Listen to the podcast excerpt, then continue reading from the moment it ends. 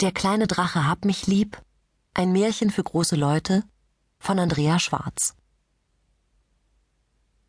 Mein König hat mich gerufen, am Wege die Flöte zu spielen, damit alle, die sich dahin schleppen, einen Augenblick stehen bleiben, um Atem zu holen. Von Rabindranath Tagore Wir haben für euch auf der Flöte gespielt und ihr habt nicht getanzt. Wir haben Klagelieder gesungen und ihr habt nicht geweint. Aus dem Lukasevangelium. Dieses Märchen beginnt, wie alle vernünftigen Märchen anzufangen haben, nämlich mit Es war einmal. Damit ist aber noch lange nicht gesagt, dass dieses Märchen nun ein vernünftiges Märchen ist. Diese Geschichte von dem kleinen Drachen Hab mich lieb ist ein kleines bisschen wahr und die Wahrheit kann manchmal ziemlich unvernünftig sein. Es war einmal ein kleiner Drache. Der lebte ganz allein in einer dunklen Höhle mitten im hohen Gebirge. Sie mühte sich rechtschaffen, ein richtiger Drache zu sein, und so schaute sie regelmäßig aus ihrer Höhle heraus, machte und lief gelegentlich ein paar Schritte um die Höhle, um zu sehen, ob auch alles in Ordnung war.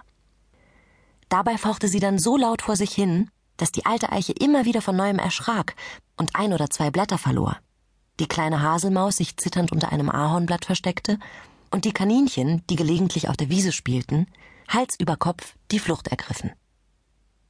Aber das war schon recht so. Schließlich müssen Drachen so sein. Sie leben in Höhlen, alle Welt weiß, dass sie da sind und fürchtet sich vor ihnen. So war es auch dem kleinen Drachen beigebracht worden, und sie versuchte wirklich, ihren Pflichten ordentlich nachzukommen.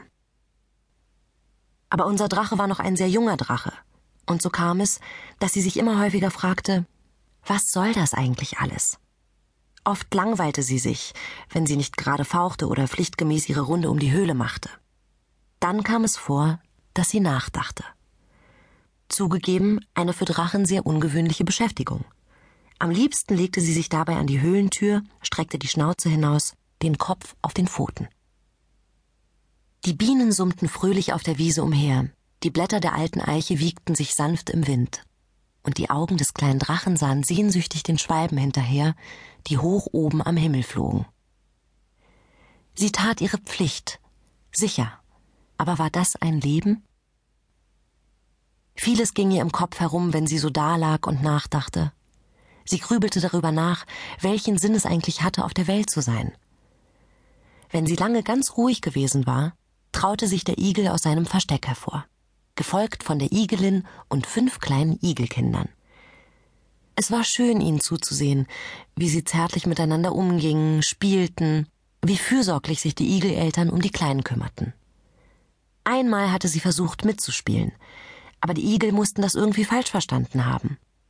Behutsam näherte sie sich ihnen, rief leise Hallo? Vor Aufregung mochte ihr wohl ein Schnauber dazwischen geraten sein, plötzlich aber waren die Igel keine Igel mehr, sondern seltsame, stachlig runde Kugeln. Und als sie sie mit der Pfote liebevoll umdrehen wollte, um nachzusehen, wo denn die Igel nun geblieben waren, da tat ihr die Pfote furchtbar weh und ihre kleine Schnauze blutete. Leise jammernd verkroch sie sich in die Höhle, steckte die Pfote in die Schnauze und leckte sie, und als der Schmerz endlich nachließ, rollte sie sich zusammen, legte den Kopf auf den Drachenschwanz und weinte ein bisschen.